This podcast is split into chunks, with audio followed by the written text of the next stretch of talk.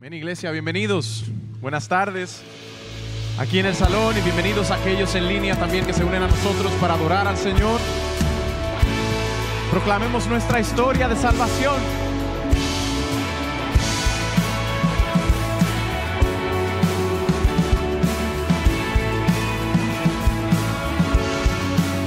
Cantamos. Vi caer al enemigo vi a la oscuridad huyendo. Pero el milagro que aún no comprendo, mi nombre escrito está en el cielo. Creo señales y prodigios, su poder he recibido. Pero el milagro que aún está en el cielo. Por siempre mi adoración te entrego. Este es mi testimonio, vida me dio, su amor cambió mi historia, me perdonó, por medio de la cruz me justificó. Este es mi testimonio, este es mi testimonio.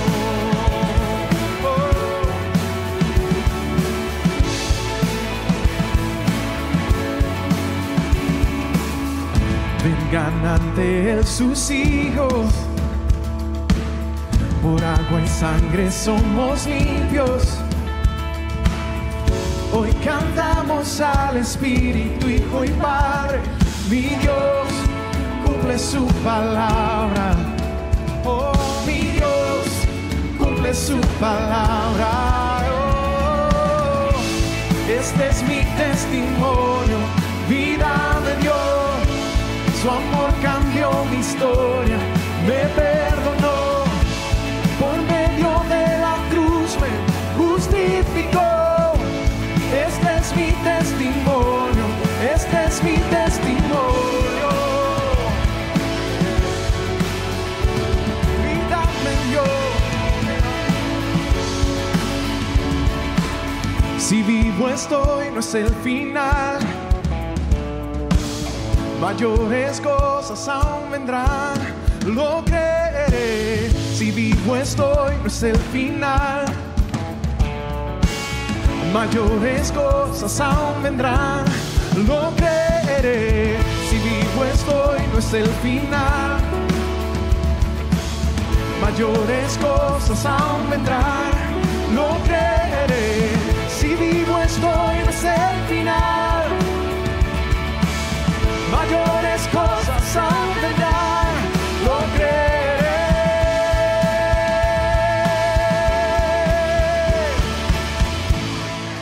Es mi testimonio, vida me dio, su amor cambió mi historia y me perdonó.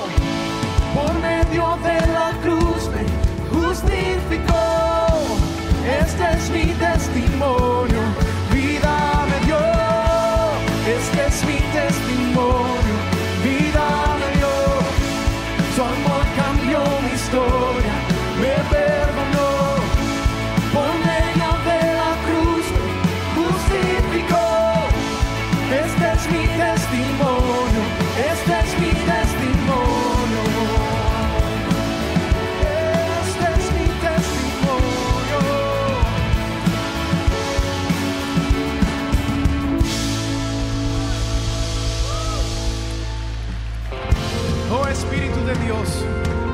abre nuestros ojos, aviva nuestros corazones, Señor. Permítenos ver la gloria de Jesús. Canta iglesia. Puedes oír qué hermoso es, los pasos de Salvador. Él está ahora aquí, moviéndose cuando alabamos el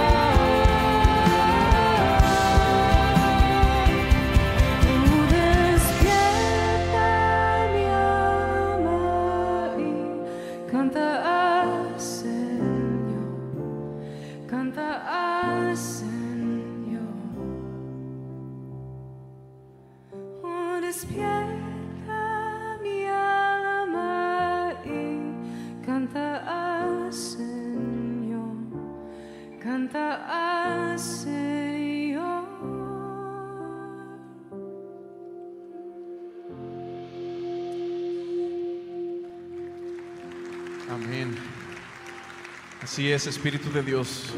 Despierta nuestros corazones a tu obra en este lugar. Iglesia, pueden tomar asiento por unos minutos.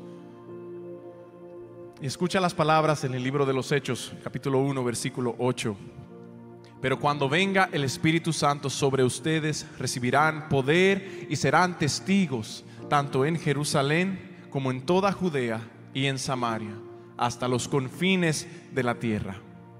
Cuando llegó el día de Pentecostés, estaban todos juntos en el mismo lugar.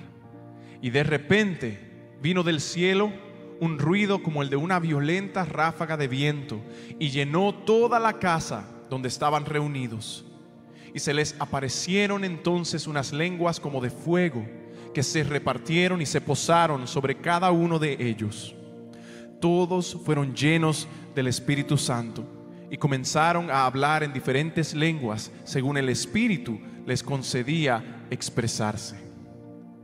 Iglesia, históricamente, una de las celebraciones que la iglesia ha celebrado cada año, así como celebramos el- la época de Adviento, como celebramos el día de la Navidad, el nacimiento de Jesús, como celebramos el día de resurrección, 50 días después del el domingo de resurrección, la iglesia ha recordado y celebrado el día, el domingo de Pentecostés.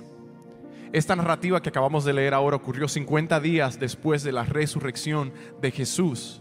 Y fue el día en el que la promesa fue cumplida y el Padre y el Hijo enviaron al Espíritu Santo para morar permanentemente en todos los creyentes allí. Ese fue el día en el que la iglesia de Jesucristo comenzó. Es nuestro aniversario, por así decirlo. Como iglesia universal, el Espíritu de Dios comenzó este movimiento, a una continuación del pueblo de Dios, la iglesia de Jesucristo. Y el Espíritu de Dios le fue dado. Y vemos en las páginas del libro de los Hechos como inmediatamente la obra y el poder, la presencia del Espíritu Santo comenzó a dar fruto y miles vinieron a Cristo por medio del testimonio de Pedro y por medio del testimonio de los apóstoles y de la iglesia primitiva.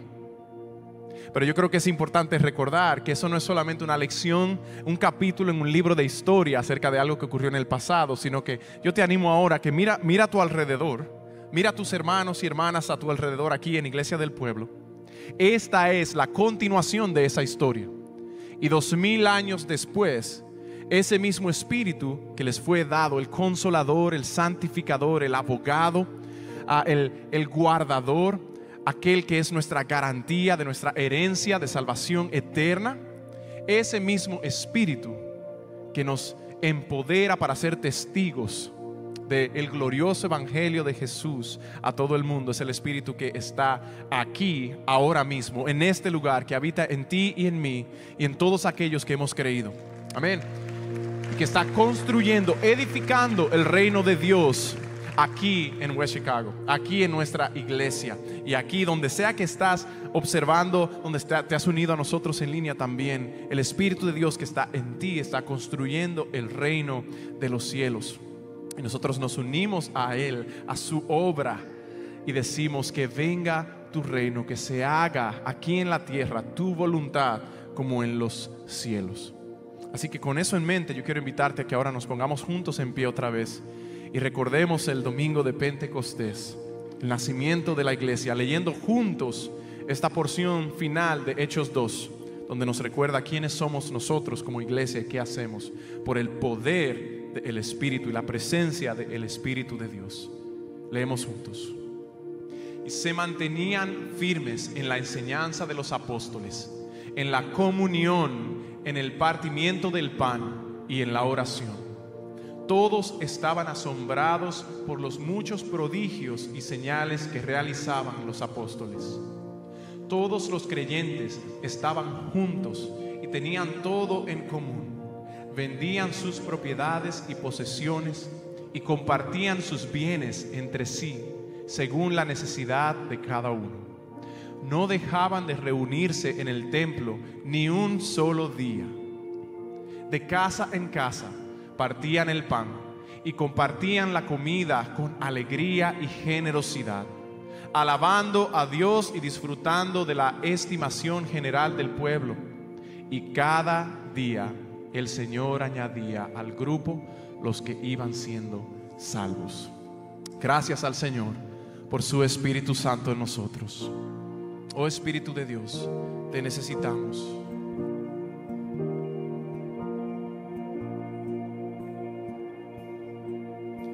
Espíritu guía mis ojos, hazme ver como tú es. Siempre Cristo, solo Cristo sea mi todo Espíritu guía mis palabras, sea mi hablar gracia y verdad. Que mis labios cuenten siempre de tu amor y tu bondad. Eres la luz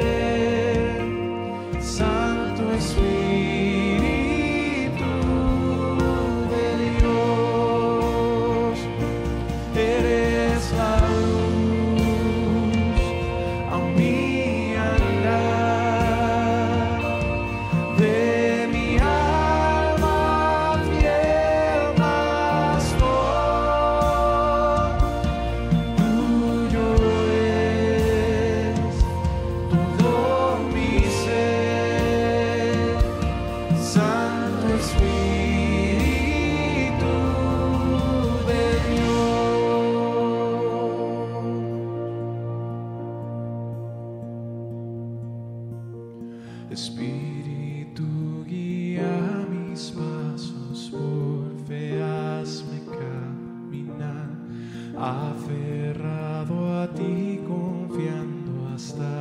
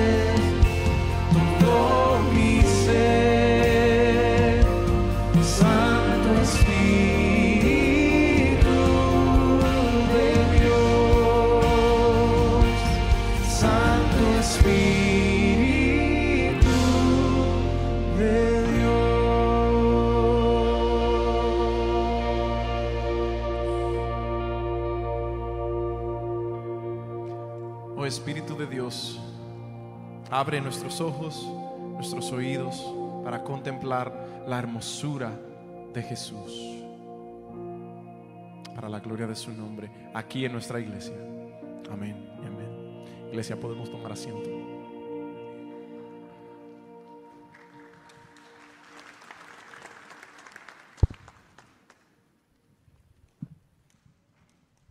Buenos días, iglesia. Como todos saben, el domingo pasado se llevó a cabo la reunión congregacional especial y solo venía a reportarles lo que sucedió en esa reunión.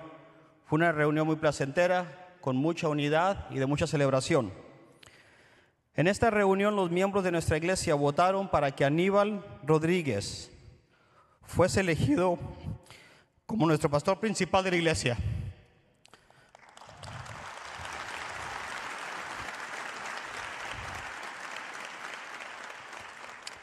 El voto fue muy positivo, con un 95% de aprobación. Ah.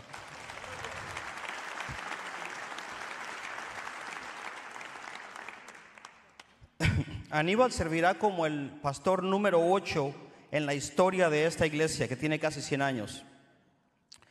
Esto culmina un largo proceso y nos gustaría extender nuestro agradecimiento al comité de búsqueda, a la coalición de ancianos y a los ancianos por toda la oración y el trabajo que han invertido en todo este proceso.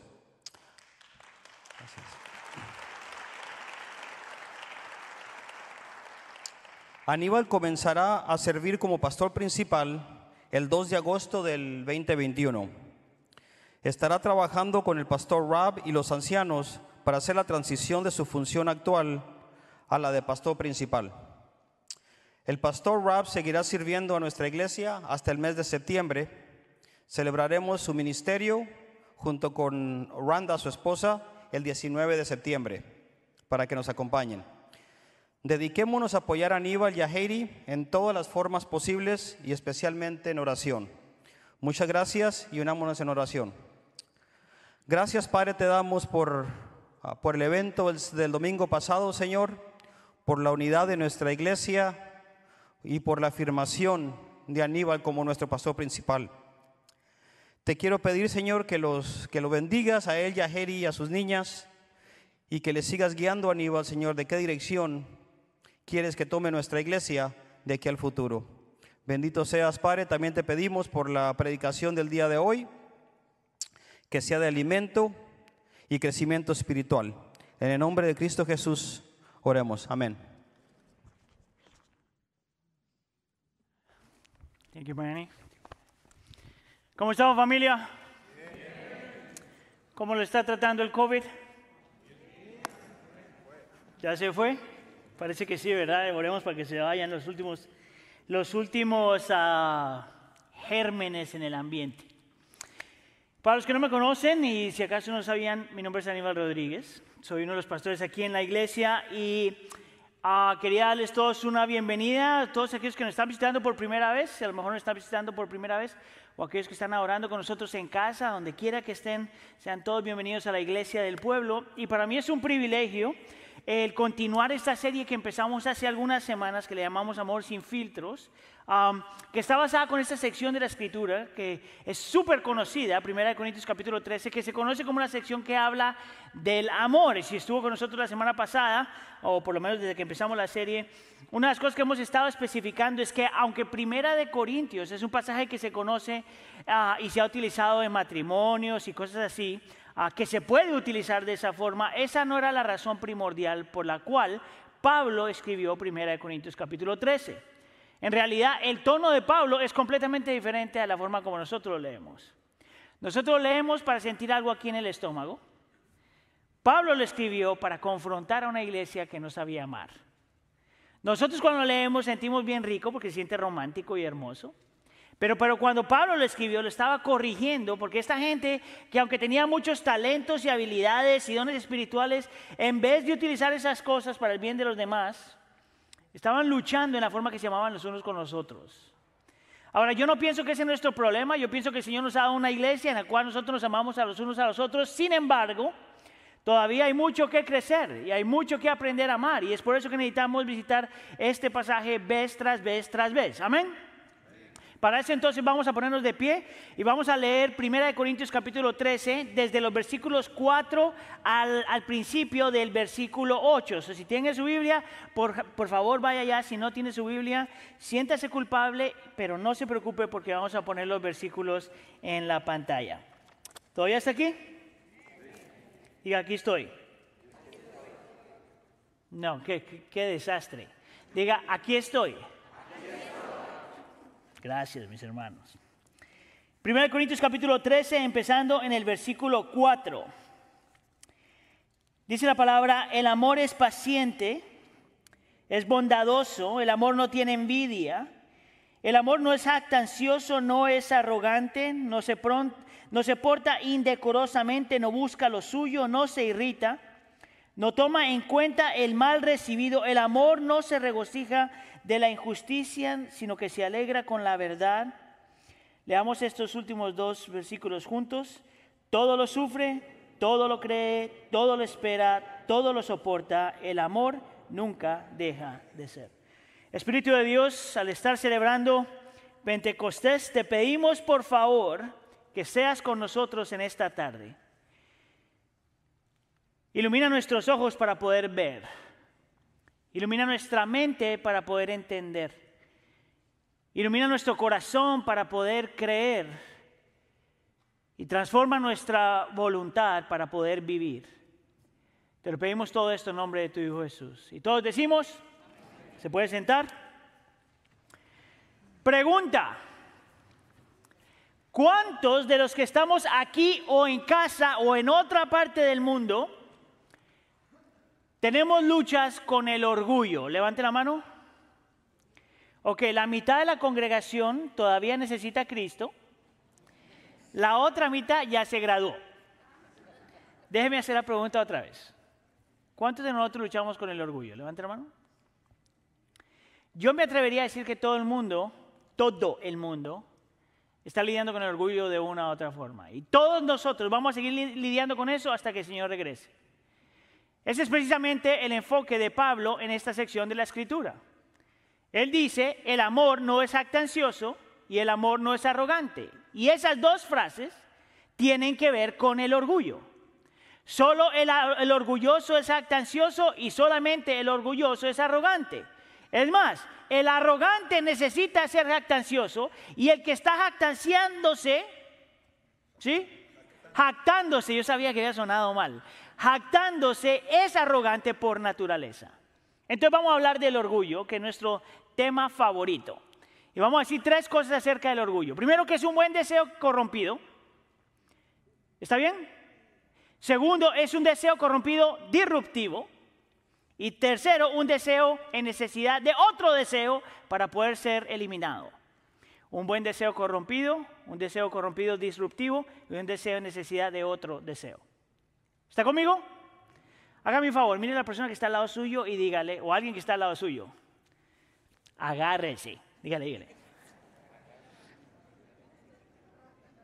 Ok, ya es suficiente. Yo les pido que digan una frasecita y empiezan a interceder por la otra persona. Señor, háblale, que se le quite el orgullo. No, mire, todos estamos aquí en el mismo, estamos en el mismo paquete. Vamos con el primer punto. El orgullo es un, es un buen deseo corrompido. La razón por la que empiezo con esto es porque es importante para nosotros entender la naturaleza del, del orgullo y de dónde sale. En realidad el orgullo es esta necesidad, viene de esta necesidad que todos los seres humanos tenemos de sentirnos apreciados, respetados, que tenemos significado, que tenemos identidad. Todo ser humano quiere eso. Y no hay nada malo con eso porque el Señor en realidad nos diseñó así. Es más, yo me atrevería a decir que en el diseño original de la humanidad, el Señor dice la palabra en Efesios, en Salmo capítulo 8, nos coronó de gloria y honor. Uno de mis maestros en el seminario decía que el Señor no hace basura. Lo que quiere decir es que todo lo que el Señor hizo en la creación y en específico los seres humanos fuimos creados de tal forma que tenemos valor y dignidad y somos especiales y somos representantes del Señor en esta creación y tenemos más valor que otra cosa en esta creación. El problema fue que cuando entra el pecado al mundo en la caída, en vez de nosotros agarrarnos de lo que ya éramos y como el Señor nos había diseñado, empezamos, eh, el pecado cambió la forma en que nos veíamos a nosotros mismos y cambió la forma en que veíamos a otros y cambió la forma en que nosotros vivíamos. Y en vez de confiar y descansar en lo que ya teníamos por la forma en que el Señor nos había diseñado, ahora tratamos de conseguir identidad y seguridad y valor a través de otros y a través de otras cosas. Es más, el pecado entra al mundo y desde el momento de la caída todos los seres humanos están en esta búsqueda insaciable, siempre, eh, eh, sin cesar de identidad y valor y seguridad y todas estas cosas. El orgullo lo que hace, como un pecado, trata de conseguir eso de alguna forma. Trata de conseguir estas cosas que te van a hacer sentir que vale la pena, que tienes identidad, que tienes seguridad. Trata de asegurar eso por medio del dinero, por medio de los logros, por medio de las cosas, por medio del poder, por medio de la forma como te ves, por medio de la belleza, por medio de la familia. Es tratando de asegurar eso de alguna forma. Es por eso que yo lo llamo un buen deseo corrompido. No hay nada malo con querer tener valor. No hay nada malo con querer ser reconocidos. No hay nada malo con querer ser admirados. No hay nada malo con eso si el pecado no estuviera ahí. Pero porque el pecado está ahí, todos los buenos deseos, se han corrompido. Esto es lo que hace el orgullo entonces. Te pone a ti y me pone a mí como el centro del universo. Y todo entonces tiene que estar eh, gravitando con nosotros en el medio. Es esta preocupación en nosotros mismos. Es estar absorbidos en nosotros mismos. Es esto que se llama narcisismo. Es un amor descontrolado por nosotros mismos. Escucha acá, iglesia. No hay problema con que tú te ames. La Biblia te llama a amarte. Ama a tu prójimo como a ti mismo. El problema es que nos amamos demasiado. El problema no es que no nos amemos. El problema es que nos amamos tanto, tanto, que queremos que el mundo rodee a nuestro alrededor. Haz de cuenta que tú eres el sol y quieres que todo el universo te dé la vuelta. Esa es mi lucha, esa es tu lucha. Lo interesante es que Pablo está hablando con esta iglesia que tiene la misma lucha que tenemos hoy. La iglesia de Corinto era una iglesia que aunque tenía todos estos dones, todas estas habilidades, todos estos triunfos, todas estas cosas, luchaban con el orgullo criminalmente. Es más, la palabra que Pablo utiliza en el texto para describir el orgullo aparece siete veces en el Nuevo Testamento. Siete veces. Escucha acá. De esas siete, seis aparecen en el libro de Corintios. En la primera carta a Corintios. Seis de las siete. Eso es para mostrarte que Pablo miraba que esta gente tenía una lucha súper, súper, súper grande con esto. Y para ponértelo simple, Pablo habla de esto en el contexto del amor para explicarnos que mientras el orgullo esté presente, es imposible amar a alguien más. Y ese va a ser mi segundo punto. Pero nota como Pablo describe el orgullo. Lo describe como algo jactancioso o alguien jactancioso y como alguien arrogante. Entonces déjenme le digo algo que yo acabo de decir. Estas dos palabras son inseparables. Estas dos palabras en realidad es lo que describe ser una persona orgullosa. Y van de la mano. Escucha acá. El ser jactancioso literalmente se puede traducir como alguien que tiene vanagloria como alguien que está interesado en alabarse a sí mismo. Ese es un jactancioso. Te, te, pinta la imagen de una persona que hace cualquier cosa, cualquier cosa para ser alabado por los demás. Alabarte a ti mismo y utilizando a los demás para que te alabes a ti mismo. ¿Tú sabes cuál es el, el temor más grande de una persona jactanciosa? Que no le pongas atención. El temor más grande de una persona jactanciosa es que venga a la iglesia y nadie lo note. La persona jactanciosa hace cualquier cosa para llamar la atención y lo que lo mata en su corazón es que nadie lo tome en consideración. A mí no me dijo nadie nada. A mí no me saludaron.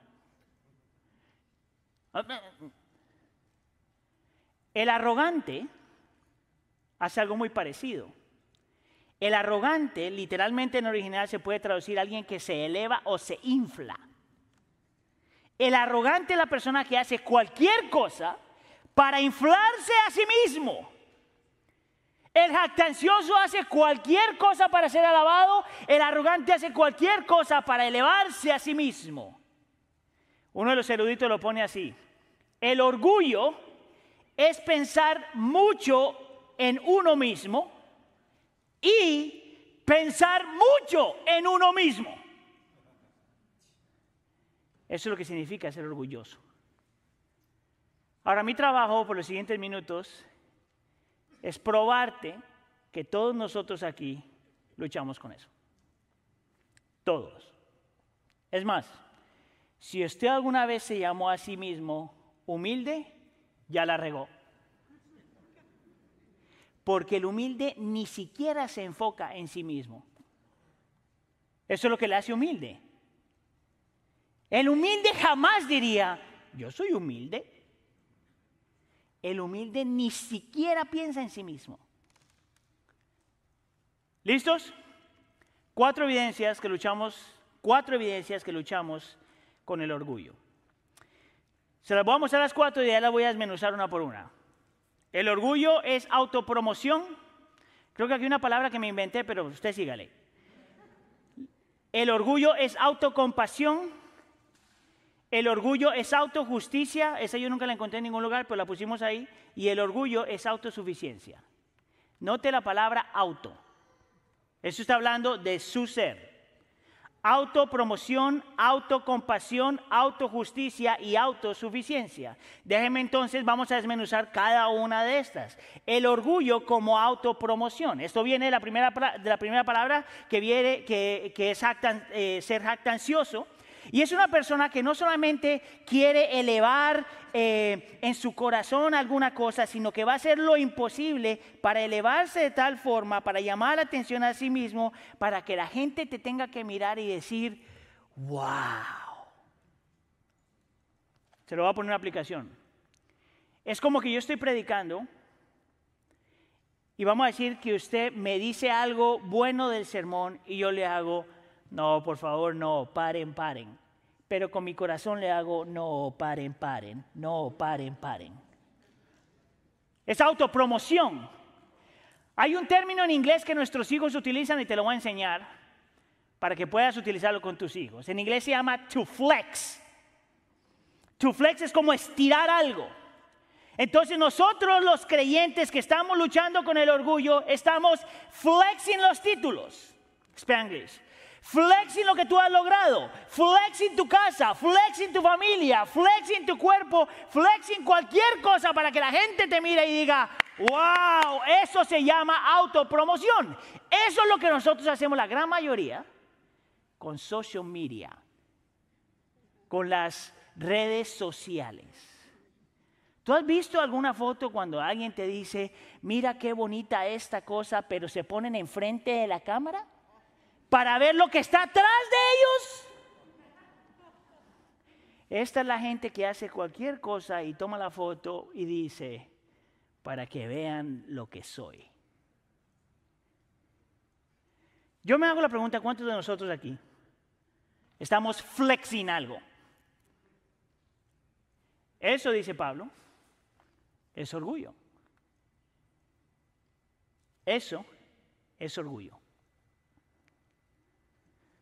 Número dos, el orgullo como autocompasión. Y esa sí es nueva para algunos de ustedes.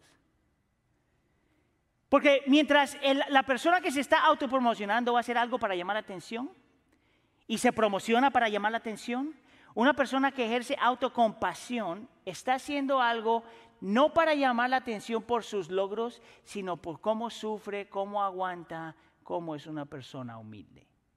Pero es el mismo corazón. Llamar la atención. Mira, esto no es una idea que yo, eh, viene de mí, es una idea que se la, se la estoy tomando prestada al, al pastor John Piper. Escribió un libro que se llama Gracia Futura. Y él hace una comparación entre esto de jactarse y la autocompasión. Mira lo que él dice. La jactancia es la respuesta del orgullo al éxito.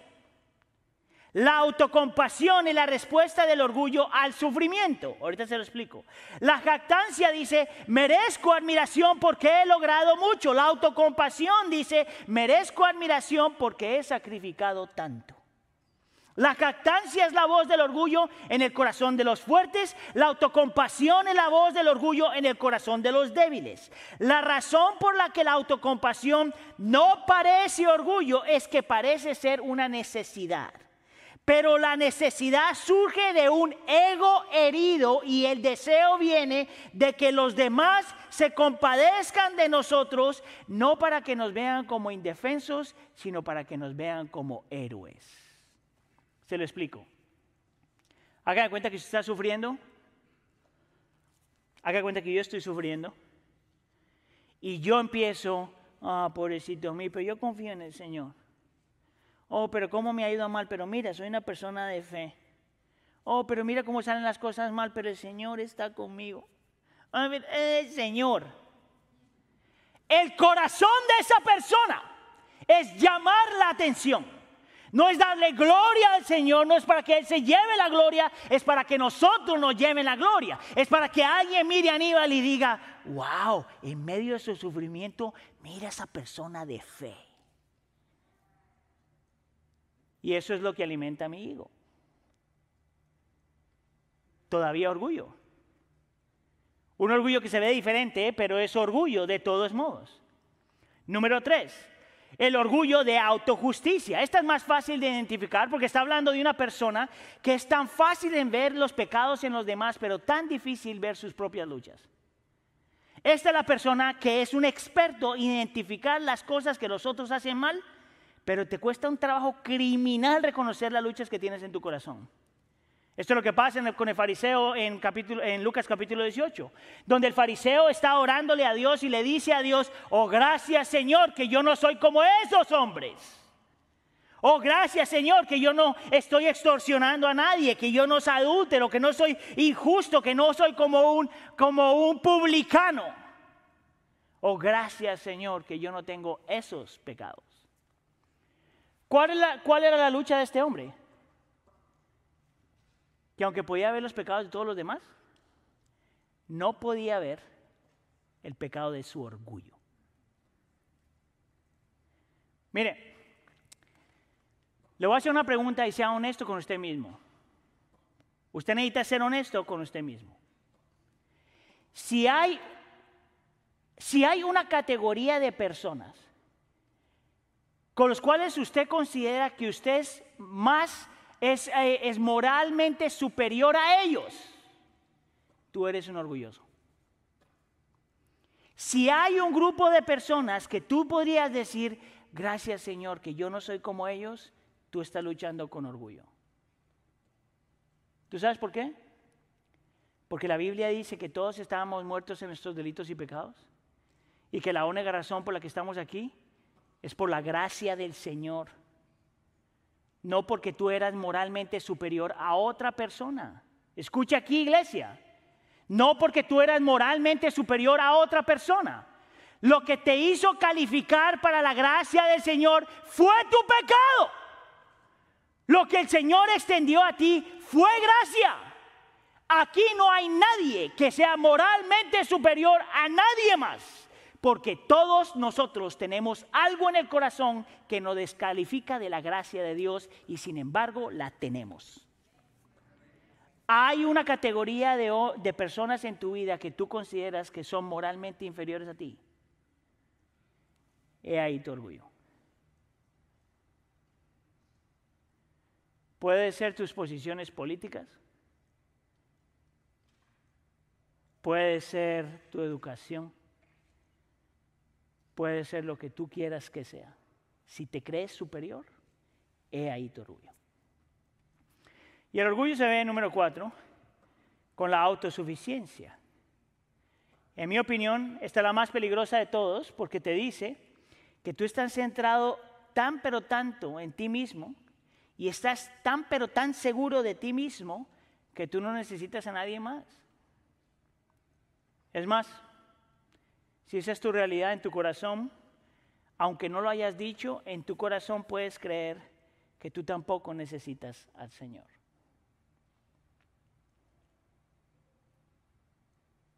¿Quieres que te pruebe que esa es la realidad de tu vida? Mira tu vida de oración.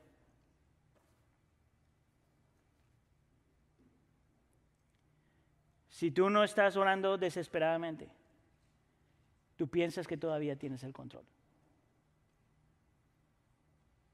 Si tu vida de oración no es lo que más abunda en tu vida espiritual, yo también estoy luchando con mi autosuficiencia. Mira lo que dice este hombre.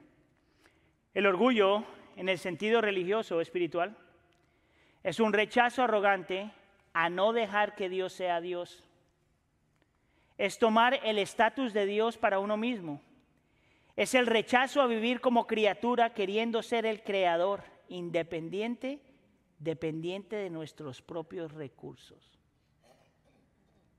El orgullo es la gran ilusión, la fantasía de las fantasías, el disfraz cósmico.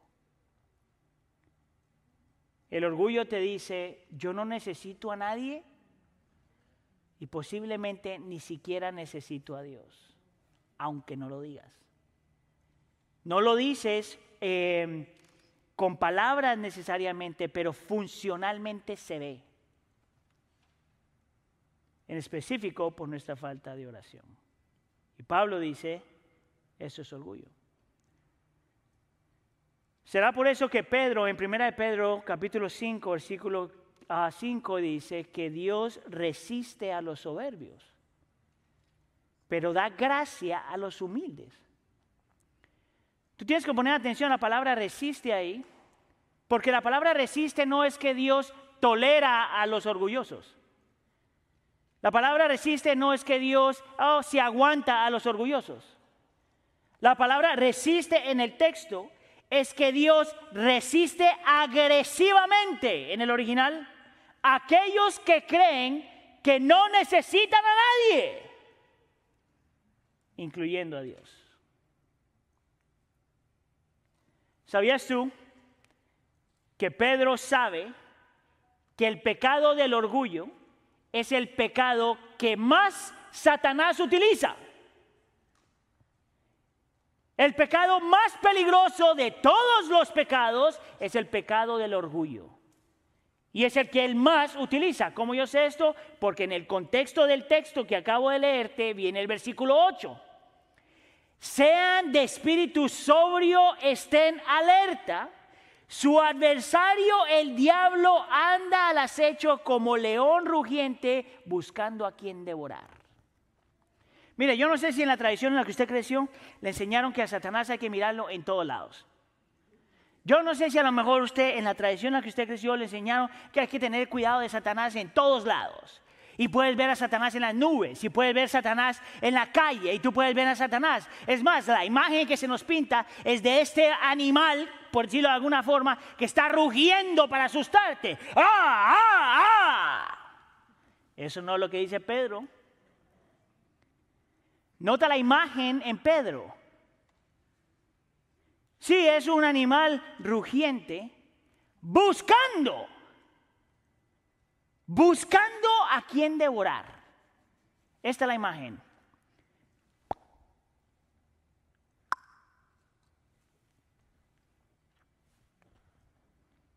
¿Y sabe lo que busca? El orgullo en tu corazón. Y de eso se agarra. ¿Sabes qué es peligroso con Satanás? Que Él no trabaja afuera de nosotros casi. Lo puede hacer. Pero ese no es su trabajo primordial. ¿Tú sabes dónde Él trabaja? Aquí. En tu corazón. ¿No es eso verdad? ¿No es tu orgullo lo que permite que no tengas relaciones sanas con otra persona? No es tu orgullo lo que no permite que tú perdones a otras personas y recibir el perdón de otras personas. No es el orgullo lo que permite lo que te lleva a ti que las familias se dividan. No es el orgullo lo que lleva a que la iglesia se divida. No es el orgullo lo que te lleva a que te eleves por encima de los demás y no puedas escuchar a nadie más. No es el orgullo lo que destruye cualquier comunidad, cualquier relación, cualquier cosa que vale la pena. El orgullo es el peor de todos los pecados. Es por eso que en la historia de la iglesia los, padres de la fe, cuando hablaban de los siete pecados capitales, decían que el orgullo es el peor de todos los pecados y que del orgullo vienen todos los demás pecados. Mira lo que dice, por ejemplo, la envidia. No tiene que levantar la mano, pero ¿cuántos de ustedes luchan con envidia? No levante la mano. La envidia proviene del orgullo del honor propio. La ira, ¿cuántos de nosotros luchamos con la ira? Proviene del orgullo de la exaltación propia o de la justicia propia. La lujuria proviene del orgullo de la, autogratificación. La ansiedad proviene del orgullo de la autoconfianza. La codicia viene del orgullo del amor propio excesivo. Y la autoindulgencia proviene del orgullo de la autosatisfacción.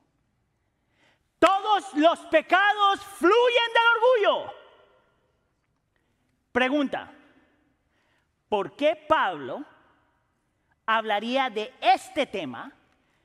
Cuando está hablando de la comunidad y del amor de los creyentes unos por otros.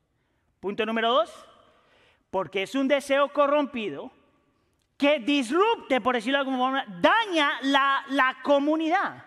Te lo voy a poner súper simple y si te vas a acordar de algo que predique hoy, acuérdate de esto.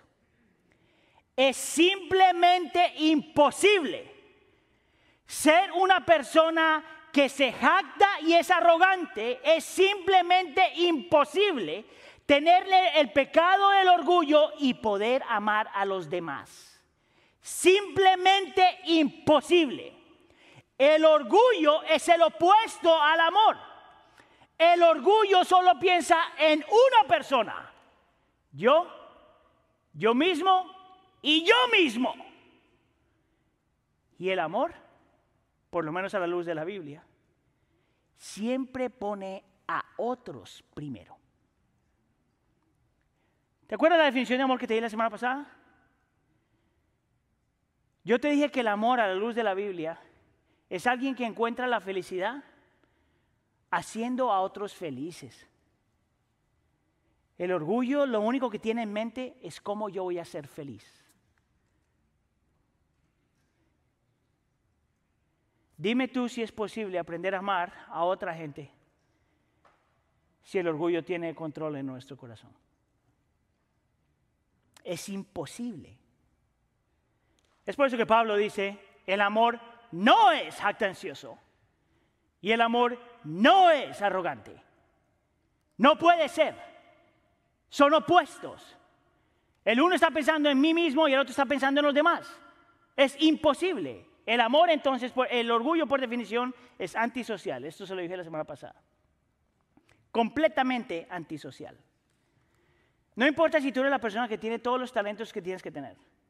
No importa si tú eres una persona que tiene mucho triunfo, no importa si tú eres una persona que tiene todos los dones espirituales. No importa cuánto hayas tú logrado y cuánto la gente te admire. Pero si tu orgullo está ahí, tú no puedes amar a nadie más. Tú sabes que yo me he encontrado, al pasar el tiempo, que nosotros hemos comido el cuento que la sociedad nos dice que nos tenemos que comer. Es más, mira, nosotros hablando los unos de los otros, cuando hablamos de la lucha, podemos decir, ah, es que él es orgulloso. No, ella es orgulloso, orgullosa. Y yo te diría, la Biblia nunca lo pone así, no con ese tono. Eh, somos orgullosos. No a la luz de la Biblia. Es el primer cuento que nos hemos comido. El segundo cuento que nos hemos comido es en esta cosa que la cultura llama autoestima. ¿Tú sabes? ¿Tú sabes lo que le enseñan a nuestros hijos en las escuelas? ¿Tú sabes lo que le enseñan a tus hijos en las escuelas? ¿Sabes que a lo mejor qué es lo que tú te has creído? Mira, tradicionalmente a lo largo de la historia, cuando alguien tenía una lucha, o alguien era un mal papá o una mal mamá o hacía algo en la comunidad, en a lo largo de la historia, la cultura tradicional siempre decía, ¿sabes qué? Estás haciendo eso porque eres un egoísta. No estás amando bien, no estás sirviendo bien, no estás cuidando bien, no estás protegiendo bien. A lo largo de la historia, ese siempre ha sido el caso para la cultura tradicional. La cultura moderna le dio la vuelta. La cultura moderna dice, oh, la razón por la que eres más padre es porque mal padre es porque no te ama lo suficiente a ti mismo. O la razón por la que le pegas a tu esposa es porque no te amas suficiente a ti mismo. O la razón por la que no ayudas a los demás es porque te no te amas suficiente a ti mismo. Y tiene este concepto de la autoestima, de aprenderte a amar a ti mismo. El problema es que es precisamente el que nos amamos demasiado a nosotros mismos la razón por la que hacemos estupideces. El problema es que porque nos hemos elevado tanto a nosotros mismos que no sabemos morir por nadie. Ese es el problema. Entonces, parte de lo que yo he dicho aquí varias veces y lo voy a decir hasta que lo deje de ver. Cuando yo voy a Target y voy a la sección de los bebés y veo esas camisetitas que dicen, tú eres un héroe, tú eres lo mejor, eres lo más bello en inglés, you are awesome. Dime tú cómo eso, esa camisetita va a ayudar a ese niño a aprender a morir por los demás.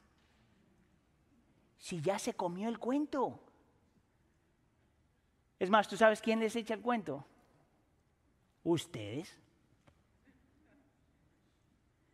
Oh, tú eres lo mejor en el mundo. No hay nadie como tú. Mira, yo a mi niña le he llamado princess. Todo lo bello yo les he llamado. Pero después del Princess, en algún punto yo les tengo que decir, acuérdate, acuérdate que tú todavía no estás como debes estar. Mira, estaba teniendo una conversación acerca de cómo criar los hijos. Am, tú sabes que en la cultura ahora, ah, en la cultura moderna, eh, todos los niños son campeones. ¿verdad? Entonces hace una competencia y todo el mundo tiene que llevar la medalla o el trofeo. Entonces tienes un niño que realmente juega bien y que le echa ganas y que corre y a ese le dan el trofeo. Y tienes un niño que no le echa ganas, que no corre, que no le interesa el juego y también le dan el trofeo. ¿Tú sabes por qué? Porque estamos en esta cultura, no le vas a, dañar el autoestima. ¿Tú sabes lo que yo le diría a este niño? Muchacho, aprendí a correr. Papito, para ganar hay que correr. Bájale a los chips. hay que aprender a lidiar con esta cuestión. Pero una cultura de la autoestima lo que quiere es elevar qué tan increíbles somos, qué tan hermosos somos, qué tan poderosos somos.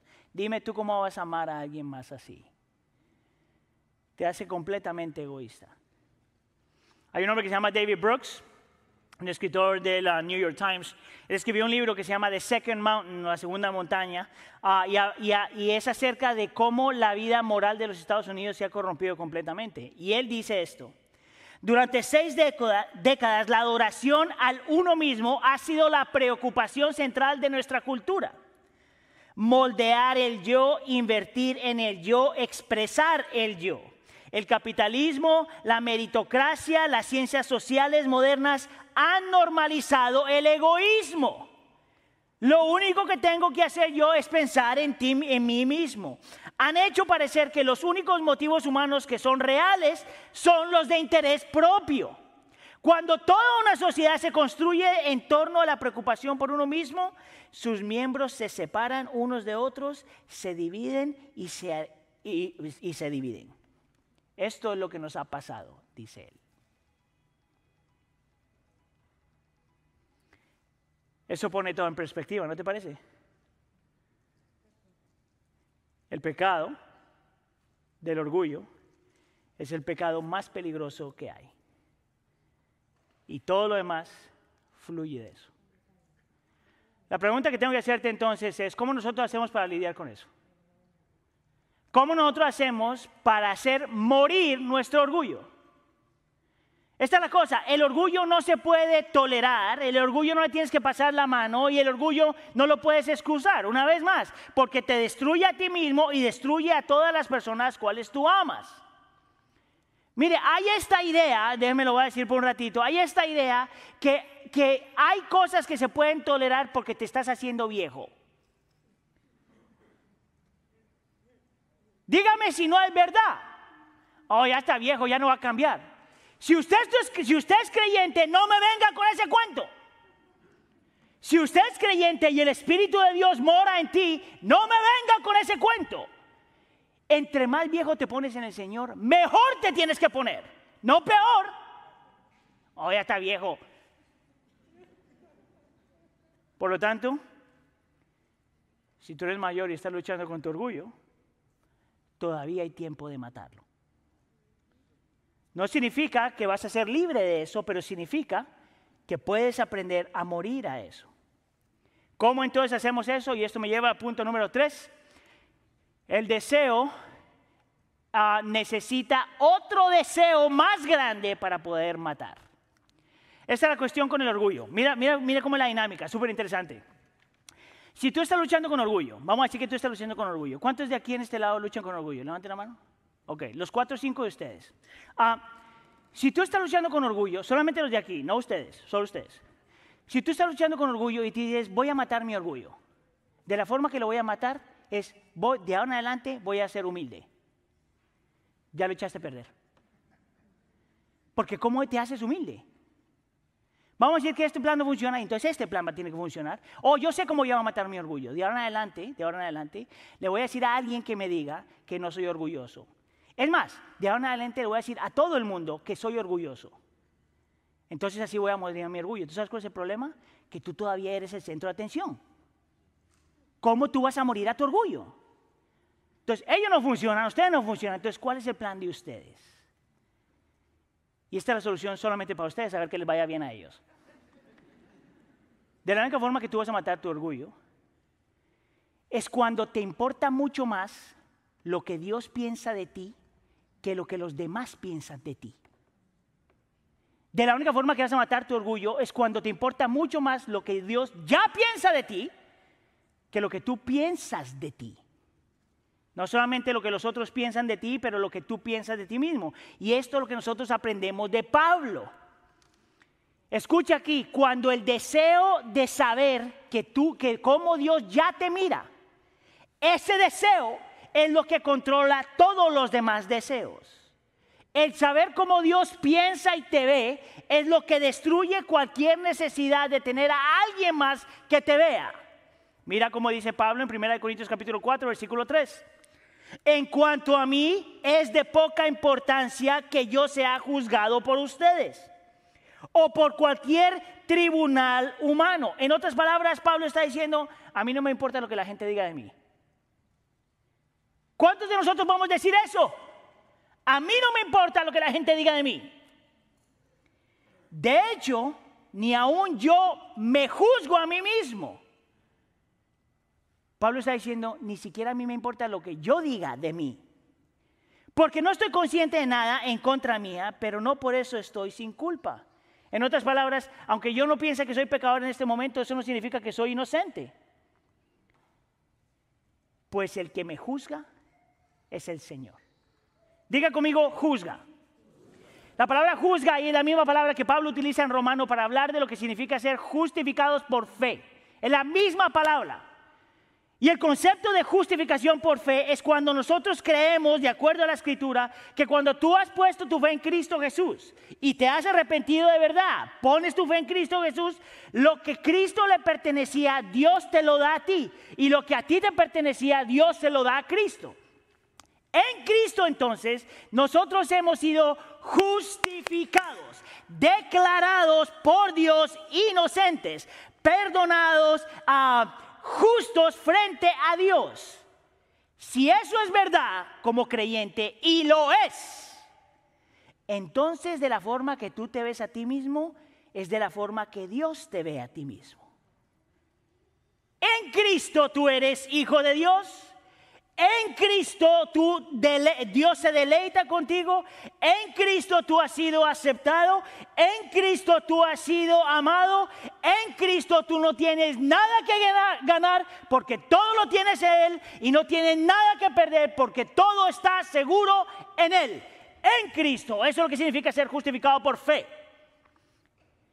Si, si esa es la opinión que Dios el Padre tiene de ti, si tú eres creyente,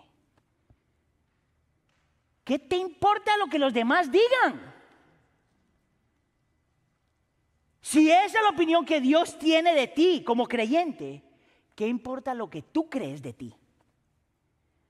Mira, te lo voy a poner súper simple. Si usted tiene un millón de dólares en la cuenta, primero tiene que ofrendar. Nos ayudaría un montón. Si tú tienes un millón de dólares en la cuenta, vas a estar, peleando por 10 pesitos en este lado. Si tú eres rico en Cristo, de la forma en que el Señor te ve, en Cristo, ¿tú crees que yo necesito la aprobación de esta persona? ¿Sabes cuál es el problema? Nosotros tomamos a la gente y la ponemos en la posición de Dios. Y tomamos a Dios y lo ponemos en la posición de la persona. Tú solo vas a aprender a morir a tu orgullo cuando la opinión que importa, más que cualquier otra opinión, es la de Dios. Escucha acá. Y si ya tienes esa aprobación y no necesitas ser aprobado por nadie más, ahora sí puedes amar. Porque tú no tienes nada que yo necesite. Tú no tienes nada que yo necesite. lo que yo necesito, yo ya tengo. Si tú eres creyente, lo que tú necesitas, tú ya tienes. Tu título no te lo va a dar, tu trabajo no te lo va a dar, tu cuerpo no te lo va a dar, tus logros no te lo va a dar, ninguna cosa te lo puede dar. Lo que tú necesitas, si tú eres creyente, tú ya tienes. Eso es lo que debe controlar tu vida. Por lo tanto, he ahí cuando aprendes a dejar de pensar en ti y aprendes a ser humilde. Así de simple. Todos los demás, desde este punto para adelante, todos nosotros, desde- nunca vamos a luchar con orgullo. Eso no es verdad. Saliendo de este lugar, tu orgullo va a saltar. ¿Y sabes qué tienes que hacer en ese momento? Predicarte a tu corazón otra vez. Y acordarte de lo que tú ya tienes, que nadie más te puede dar. Amén. Amén. Amén. Dele gloria al Señor.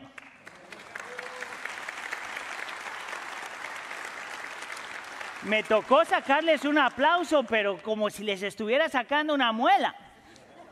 Señor, te damos gracias, Señor, por tu misericordia y tu amor. Señor, qué increíble realidad. Es que nosotros tenemos todas estas bellezas, bendiciones espirituales en Cristo Jesús. Qué increíble, Señor, es saber y ver, Señor, que no hay nada que nadie más nos pueda dar. Que todo lo que realmente vale la pena, lo que es trascendental, lo que real- realmente cambia nuestro corazón, nosotros ya tenemos, Señor. Enséñanos, Señor, a ver las riquezas que tenemos en Cristo Jesús, para que podamos así no pedirle nada a nadie, sino darnos completamente por otras personas. Para que realmente podamos cumplir el llamado de encontrar la felicidad al hacer a otros felices. Haz tu obra, Señor, en nuestro medio. Te lo pedimos, por favor, en nombre de tu Hijo Jesús. La iglesia dice...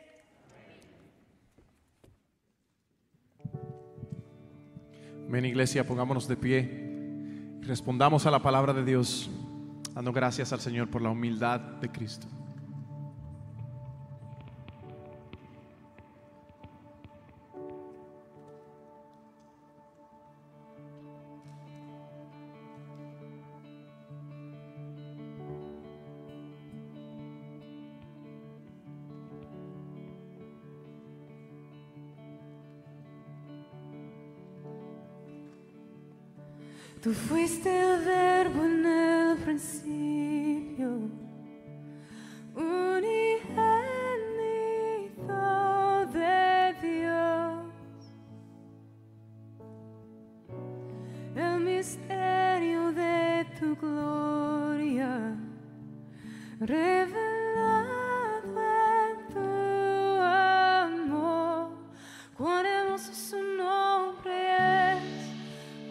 Hermoso su nombre es, el nombre de Jesús, mi rey. Cuán hermoso su nombre es, nada se iguala a él. Cuán hermoso su nombre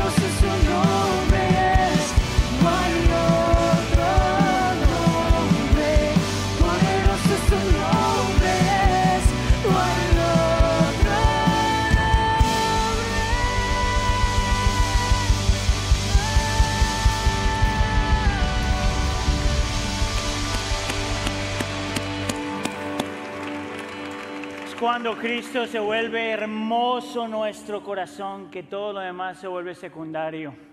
Amén. Crea eso y viva eso.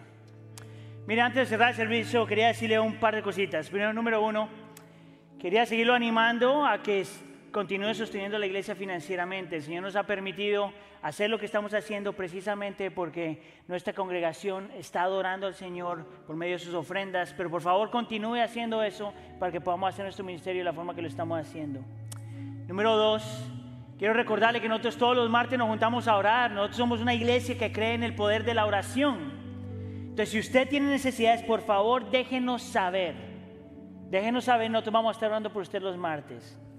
Número tres, esta noche nuestro grupo ah, tradicional, de música tradicional, va a tener un concierto esta tarde a las 6 de la tarde aquí en este lugar.